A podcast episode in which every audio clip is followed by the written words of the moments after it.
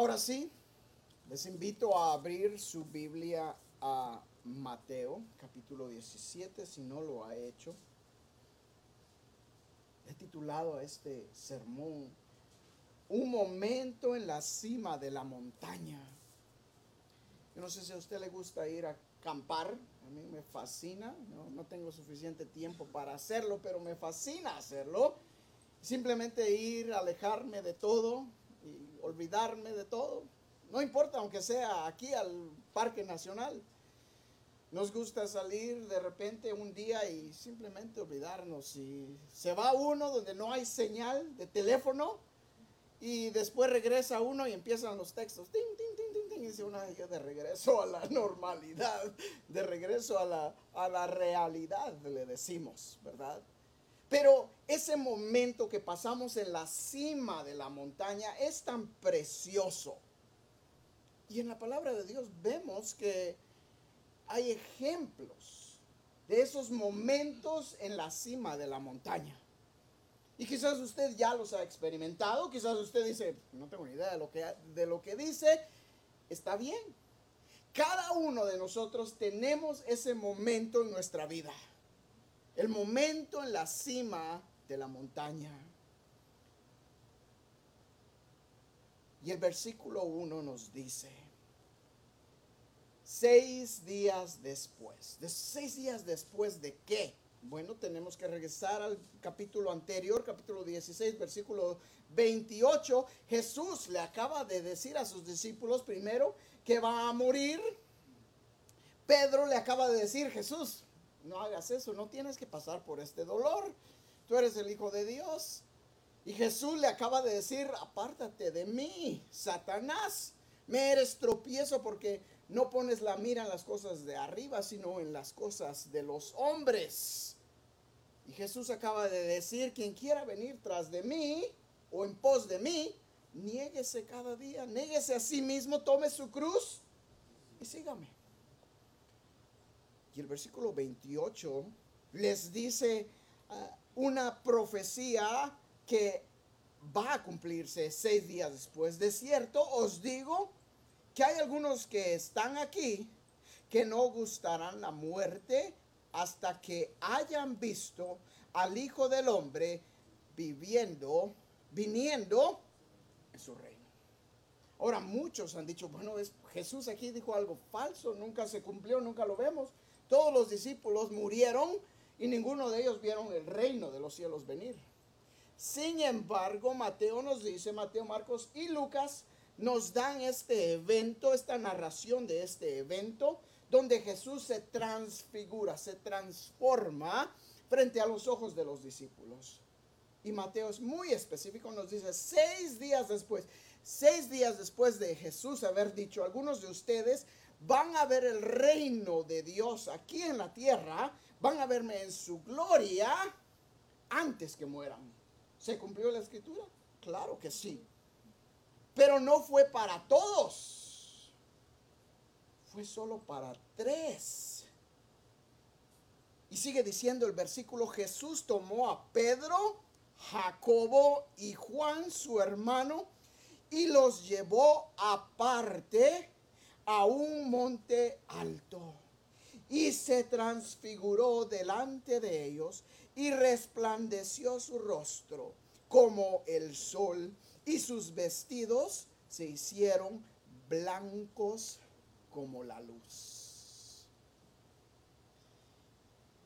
Imagínese usted esta escena.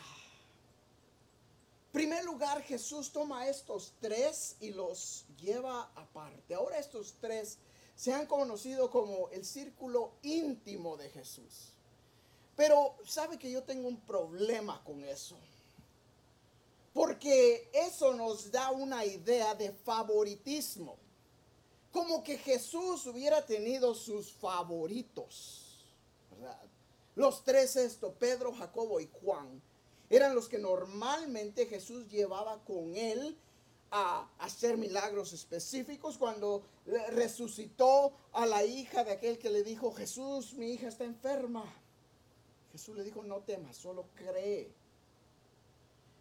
Fueron ellos tres que Jesús llevó. En esta ocasión, una vez más, Jesús los aparta y los lleva con ellos. Y yo me he preguntado, Jesús, ¿por qué? ¿Por qué solo estos tres? ¿Por qué no llevó a los doce? ¿Por qué no llevó a más? Porque habían muchos discípulos que seguían a Jesús, pero solo a estos tres. ¿Sabe por qué? Porque el corazón de ellos estaba listo para ver lo que iban a ver. En medio de nosotros habrá gente que siga a Jesús. Habrá gente que quiera conocer más a Jesús, pero habrán esos pocos que su corazón está listo para ver algo más.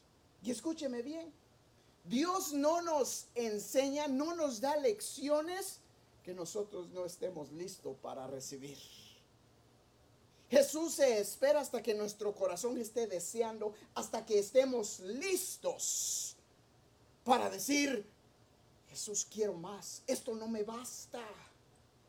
No me basta miércoles, domingo, no me basta. Necesito más. Quiero más.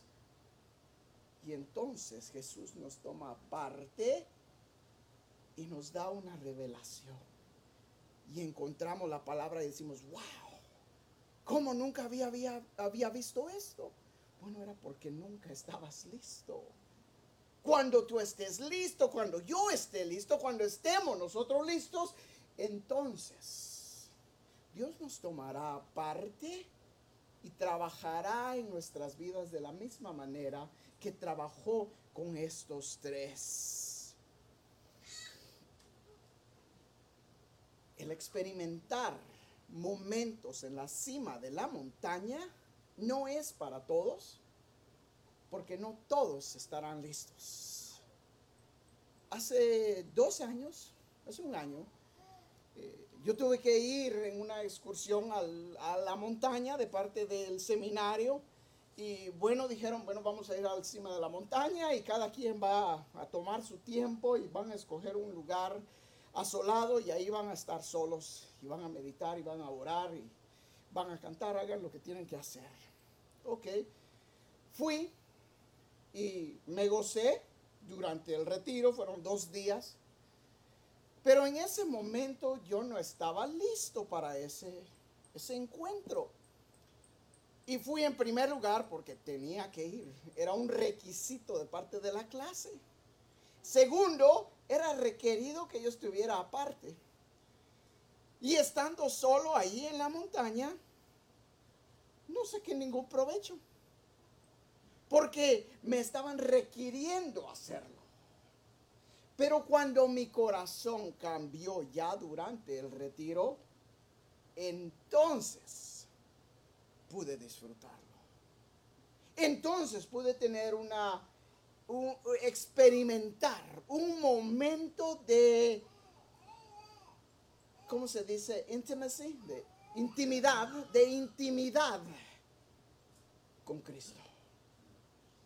No fue hasta entonces y mis amados hermanos, nuestro corazón debe de anhelar ese momento, pero nuestro corazón no lo va a anhelar hasta que nosotros estemos entregados al Espíritu Santo. De lo contrario, solo será un viaje a la montaña. Pudiéramos salir hoy a la montaña y decir, vamos a experimentar la montaña, vamos a la cima de la montaña. Algunos de nosotros iríamos gozosos, otros, ¿por qué tenemos que venir? No traemos ni agua, estamos cansados, que apenas eh, si pasamos el día de ayer, ¿por qué tenemos que ir hoy? Porque nuestro corazón no está listo. Y Jesús llevó a estos tres a un monte alto, dice, y el versículo 2 continúa y dice, y se transfiguró delante de ellos. La palabra en griego es metamorfosis. ¿Qué quiere decir metamorfosis? Transformación, un cambio físico. El mejor ejemplo que tenemos de la metamorfosis es la mariposa. Como la oruga forma el cacún y dentro del cacún se forma la mariposa y sale una mariposa.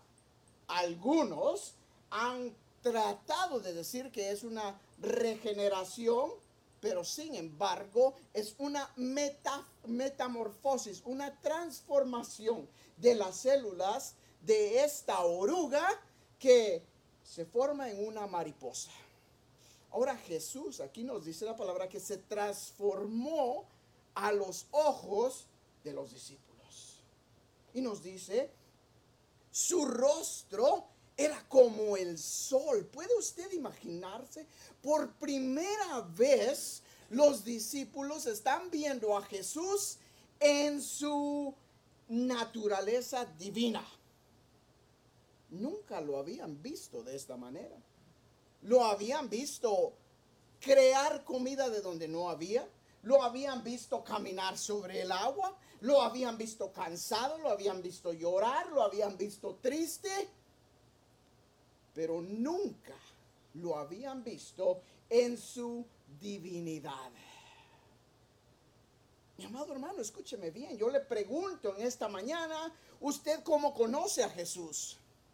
Porque puede ser que usted conozca a Jesús, al hombre histórico, al hombre que se cansaba, que tenía hambre, que tenía sed, al hombre que caminó por el agua, el hombre que hizo milagros. Pero conocemos nosotros Jesús en su divinidad. Lo reconocemos como Dios vivo y todopoderoso. Porque ese Jesús transforma vidas. Cuando nosotros vemos a ese Jesús, cuando encontramos a ese Jesús, decimos, wow, no soy digno, como dijo Juan, ni de desatar las correas de su sandalia. No soy ni digno de decirme, ni de llamarme cristiano. Quiere decir seguidor de Jesús. Cuando conocemos a ese Jesús nos damos cuenta que su rostro es como el sol. ¿Puede ver usted el sol? No. Lo podrá ver por unos segundos, pero inmediatamente su vista va a ser bloqueada porque no podemos ver esa luz que el sol produce. Cuando pensamos en Jesús como el Hijo de Dios, como el resplandor de su divinidad, nos daremos cuenta qué tan humanos somos y reconoceremos, Jesús de verdad es Dios. Y dice que su ropa era blanca. Pero hubo otro hombre, humano como usted y yo, sin ninguna divinidad, que experimentó lo mismo. Su nombre es Moisés.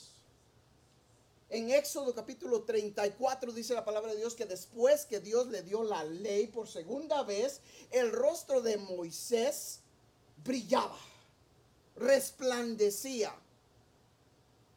Moisés, también la misma palabra se utiliza, se transformó. El rostro de Moisés cambió frente al pueblo y el pueblo lo veía y se quedaba asustado de ver a Moisés. Si nosotros pasáramos tiempo en la palabra de Dios, mi amado hermano, día y noche, si nosotros deseáramos estar en esa cima de la montaña, nuestro rostro cambiaría, nuestra vida cambiaría y la gente se quedaría, wow, hay algo diferente de este. Hay algo diferente. ¿Qué tiene de diferente? Hemos visto el rostro de Dios. Bueno, figurativamente, no literalmente, porque a Dios nadie lo ha visto. Pero vamos a conocer más a Dios y vamos a ser transformados. Vamos a entrar en una metamorfosis que nos va cambiando poco a poco. Sabe usted que el creyente está en un proceso en este momento. Usted está, eh, ahorita está como una oruga en el cacún, podemos decir así figurativamente. Estamos pasando ese momento de transformación. ¿Y es fácil? No. ¿Sabe usted que literalmente el gusano tiene que prácticamente desintegrarse? Y algunos dicen, tiene que hasta morir, llegar al punto donde ya el gusano ya no existe para que la mariposa salga. Usted y yo, como nos dijo Jesús anteriormente, si alguno quiere venir en pos de mí, niéguese a sí mismo, tome su cruz, quiere decir muera cada día, niéguese usted mismo y sígame. Nosotros tenemos que estar listos para entregarnos y que el Espíritu Santo forme como un, eh, ¿cómo se dice en español? ¿Cómo? Capullo, capullo, gracias, capullo, que forme un capullo alrededor de nosotros y que los cambios internos empiecen a, suceder. Pero no es nada agradable. Todo lo que está dentro del capullo es suciedad, desintegración, hasta que una nueva criatura vuelve a formarse. ¿Le suena familiar? Porque dentro de mí está pasando una metamorfosis y no es nada agradable. Es pura suciedad, pura desintegración, mientras que el Espíritu está trabajando y a veces nos duele. Nos duele y no queremos y queremos escaparnos. Pero el Espíritu nos tiene agarrados. Y si nos entregamos, el Espíritu continuará su trabajo hasta que lleguemos a una reformación, a una nueva criatura, a una transformación. Se transfiguró delante de ellos y resplandeció su rostro como el sol y sus vestidos se hicieron blancos como la luz. Usted y yo un día llegaremos al fin de nuestra metamorfosis, de nuestra transformación. El día que usted muera, si usted muere con Cristo, su cuerpo va a ser transformado. Porque en el cielo, donde está Jesús, no entra nada pecaminoso. Quiero que vaya conmigo a 1 Corintios 15, rápidamente lo veremos. Primera Corintios 15, versículo 51. Vea lo que nos dice Pablo en cuanto a esta metamorfosis, esta transformación que todos vamos a pasar. Nos dice Primera Corintios 15, 51, he aquí, os digo un misterio. No todos dormiremos, pero todos seremos transformados. En un momento, dice Pablo, en un instante, en un abrir y cerrar de ojos, a la final trompeta, porque se tocará la trompeta y los muertos serán resucitados incorruptibles y nosotros seremos transformados porque es necesario que esto corruptible se vista de incorrupción y esto mortal se vista de inmortalidad. Y cuando esto corruptible se haya vestido de incorrupción y esto mortal se haya vestido de inmortalidad, entonces se cumplirá la palabra que está escrita, sorbida es la muerte en victoria. ¿Escuchó bien? Que el día que Jesús venga por su iglesia, los muertos en Cristo resucitarán con un cuerpo incorruptible, transformado. La metamorfosis va a haber terminado Y nosotros que estamos vivos, si usted y yo estamos vivos, el día que el cielo se abra y que Jesús venga en las nubes y no venga a la tierra, sino que llame con trompeta de Dios a su iglesia, todos vamos a empezar a, subir. Deje que eso penetre su mente por un momento quiere decir que este cuerpo que nosotros tenemos tiene que quedarse aquí en la tierra. Somos de la tierra y de la tierra se va a quedar este cuerpo. Entonces, ¿por qué nos preocupamos del cuerpo? Si un día este cuerpo se va a acabar. Mi preocupación no debe de ser este cuerpo, no esta vida que estoy viviendo, sino el final de mi metamorfosis, de mi transformación. Déjeme decirle que para que esa transformación se cumpla, tenemos que rendirnos y entregar nuestra vida y decir, ok Señor, eh, yo no sé qué estás haciendo en mi vida, pero tómala, cambia transfórmame. A veces nosotros pensamos que para venir a Jesús tenemos que cambiar nuestra vida, ¿verdad? Cuando trabajaba, o tenía trabajo anteriormente, hablaba con las personas y me decían, no, es que yo tengo que cambiar mi vida antes de venir a Jesús. Tengo que dejar el alcohol antes de venir a Jesús yo les decía, no, estás al revés, amigo mío. Tienes esto al revés. No podrás cambiar tu vida hasta que vengas a Jesús. Ven a Jesús y entonces podrás cambiar tu vida.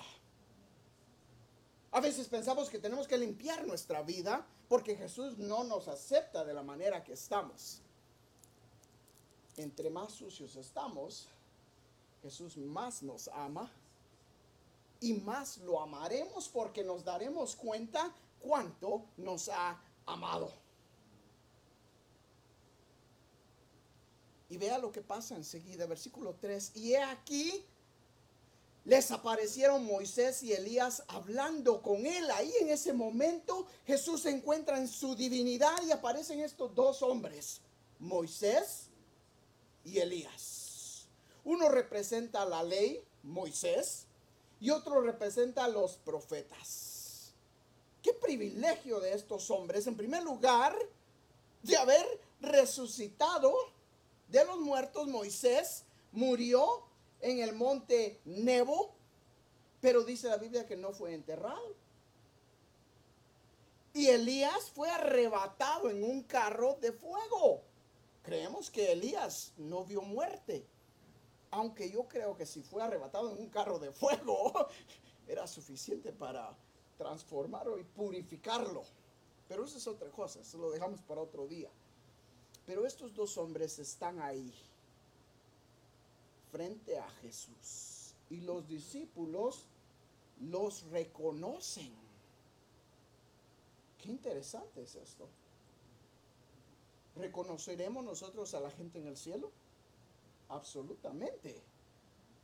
Usted va a reconocer a su hermano, a su madre, a su padre, a sus tíos, todos los que hayan conocido a Cristo, lo reconocerá usted y dirá, tío, hermano, padre, madre, estás aquí. Esposo, esposa, estás aquí. Y usted también se dará cuenta quién no está. Y estoy convencido que esa será la razón de nuestras lágrimas. Cuando la Biblia dice que Jesús enjugará nuestras lágrimas, si estoy en el cielo no me preocupo de nada más. ¿Por qué he de llorar? Al darme cuenta, ¿quién de mi amada familia no está ahí. al darme cuenta quién yo pude haberle predicado y pude haberle dicho, acepta a Cristo. Entonces nuestras lágrimas se derramarán cuando veamos y reconozcamos a nuestros amados, como estos discípulos reconocieron a Moisés y Elías. Y nos dice el versículo 4, entonces Pedro dijo a Jesús, Señor, bueno es para nosotros que estemos aquí. Si quieres, hacemos aquí tres enramadas, una para ti, otra para Moisés y otra para Elías. Mientras él aún hablaba, una nube de luz los cubrió. Y he aquí una voz desde la nube que decía, este es mi hijo amado en quien tengo complacencia. A él oíd. Pedro, una vez más siendo Pedro, Jesús, ¿estamos bien aquí ya? Si este es tu reino, quedémonos aquí. ¿Para qué nos vamos a otro lado? Hagamos aquí una enramada para ustedes tres, nosotros estamos aquí, somos seis y ahí se acabó la cosa. ¿Puede usted imaginarse a Jesús viendo a Pedro? ay Pedro, no aprendes. No cabe duda que la mente de Pedro era tan simple. Algunos de nosotros quizás hubiéramos dicho lo mismo. En nuestra simpleza, en nuestra naturaleza humana, hubiéramos dicho, aquí estamos bien. ¿Qué importa el resto del mundo? Yo estoy bien. Pero mis amados hermanos, no es a eso que Dios nos ha llamado nos ha llamado a predicar el Evangelio a toda criatura. Y es por eso que tenemos actividades como la de ayer. Para que la gente vea y crea que hay un Dios. Llegará el día donde nuestra actividad no sea solo para 30, 40. Quizás llegará el día donde nuestra actividad sea para 200, 300 si Dios así lo quiere. Pero ¿estamos nosotros listos para eso? ¿O somos todavía como Pedro y decimos, aquí estamos bien? Aquí estamos bien, Señor. Quedémonos aquí. Y nos conformamos. Y vea, Dios interrumpe a Pedro y le dice, Pedro, este es mi hijo amado. A él oíd. En primer lugar, Pedro, al decir que hicieran una enramada para Jesús, Moisés y Elías, estaba poniendo a Elías y a Moisés al mismo nivel que Jesús. Y Dios le dice, no, Pedro, estás equivocado. Este es mi hijo amado. No Elías. A veces, mi amado hermano, nuestros oídos están abiertos a lo que las personas nos dicen. Pero nuestros oídos deben de estar abiertos a la palabra de Dios. ¿Qué dice la palabra? Y Dios lo dice aquí muy claramente. Si mi hijo lo dice, oídlo. Si alguien más lo dice, ni siquiera pongan atención. Qué tremendo es esto. Debemos de tener cuidado de primero no tener un corazón que esté conforme con lo que tenemos aquí en la tierra porque no es nuestro destino final. Y segundo, ¿a quién le hacemos caso? Versículo 5, mientras, 6, eh, perdón. Al oír esto, los discípulos se postraron sobre sus rostros y tuvieron gran temor. Claro, ¿quién no? La voz del Padre. Me imagino que ese, ese monte tembló al oír la voz del Padre. Versículo 7, entonces Jesús se acercó y los tocó y dijo, levantaos y no temáis. Jesús con ese toque de amor llega y quizás le puso los brazos sobre Pedro y le dijo, Pedro, no aprendes, pero no tengas miedo, no tengas temor. Todavía estoy aquí. Versículo 8, y alzando ellos los ojos, a nadie vieron sino a Jesús solo. Cuando descendieron del monte, Jesús les mandó diciendo, no digáis a nadie la visión hasta que el Hijo del Hombre resucite de los muertos. Entonces sus discípulos le preguntaron diciendo, ¿por qué pues dicen los escribas que es necesario que Elías venga primero? Respondiendo Jesús les dijo, a la verdad, Elías viene primero y restaurará todas las cosas, mas os digo que Elías ya vino y no le conocieron, sino que hicieron con él todo lo que quisieron, así también el Hijo del Hombre padecerá de ellos. Entonces los discípulos comprendieron que les había hablado de Juan el Bautista. Qué pasaje tan hermoso. ¿Ha estado usted en la cima de la montaña? ¿Ha experimentado usted su momento en la cima de la montaña donde usted vio a Jesús, conoció a Jesús por primera vez en su divinidad y dijo, este es el Hijo de Dios? Y donde uno no quiere bajar de la cima de la montaña, quiere quedarse ahí. Pero no podemos quedarnos ahí porque la gente no está ahí. La gente está abajo podremos pasar tiempo en la cima de la montaña, pero Dios no nos quiere en la cima de la montaña. Dios quiere mandarnos otra vez donde está la gente. En la cima de la montaña solo están los que están listos, con un corazón preparado para conocer más a Dios y no quedarse a sí mismo esa información, sino que llevarlo a la demás gente que está abajo, que solo pueden ver arriba de la montaña y dicen, ¿qué pasará ahí arriba? ¿Cómo será estar ahí arriba? Ven, ven. ¿Quieres experimentar un momento en la cima de la montaña? Ven conmigo. Yo te llevo. Pero la experiencia es entre tú y Dios. Incline su rostro y vamos a orar.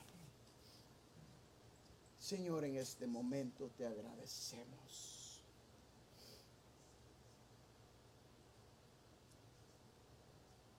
Porque tú tienes un plan para nosotros.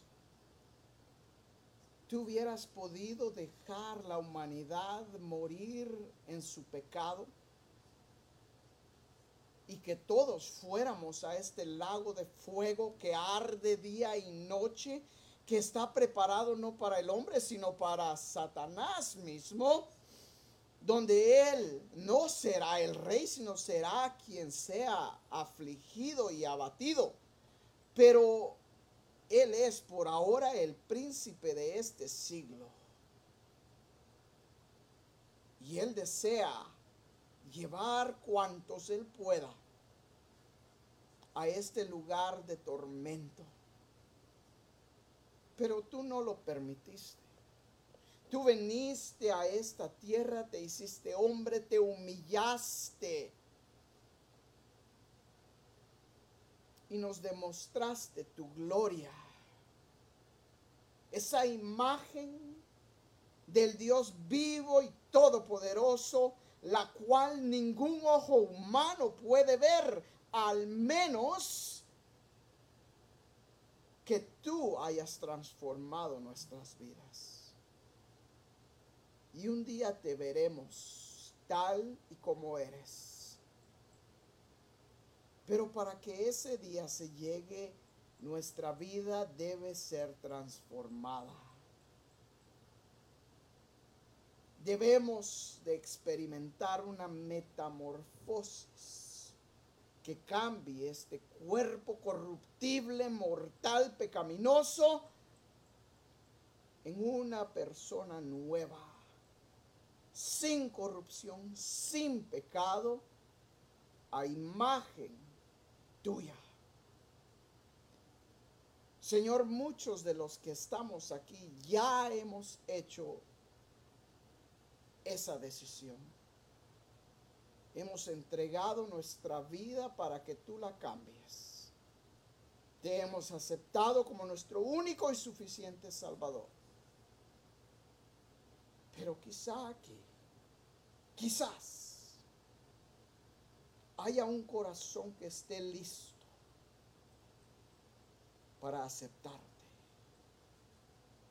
Yo te ruego que tú convenzas de pecado y que tu Espíritu Santo redarguya. Y si tu voluntad es salvar a alguien, que lo hagas. Yo quiero dar esta oportunidad si hay alguien en este momento que está listo para experimentar una relación con Dios. Yo te invito a que levantes tu mano ahí donde estás. Nadie te va a preguntar nada, nadie te va a avergonzar. Simplemente queremos orar por ti. Si tú estás listo para empezar a vivir una vida nueva en Cristo, levanta tu mano y yo oraré por ti.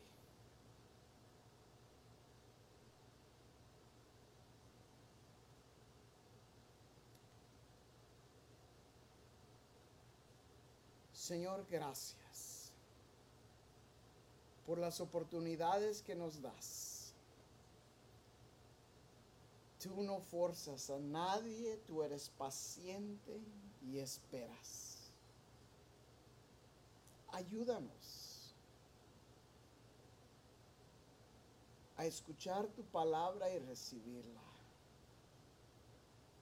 Continúa tú la obra que has empezado en nuestra vida. Y mi Dios, que cada cosa que nosotros hagamos, que, que digamos, que sea guiada por la palabra que tú nos has dejado y que ella reine en nuestra vida. Te agradecemos, Señor, por este momento. Te amamos. En tu nombre oramos.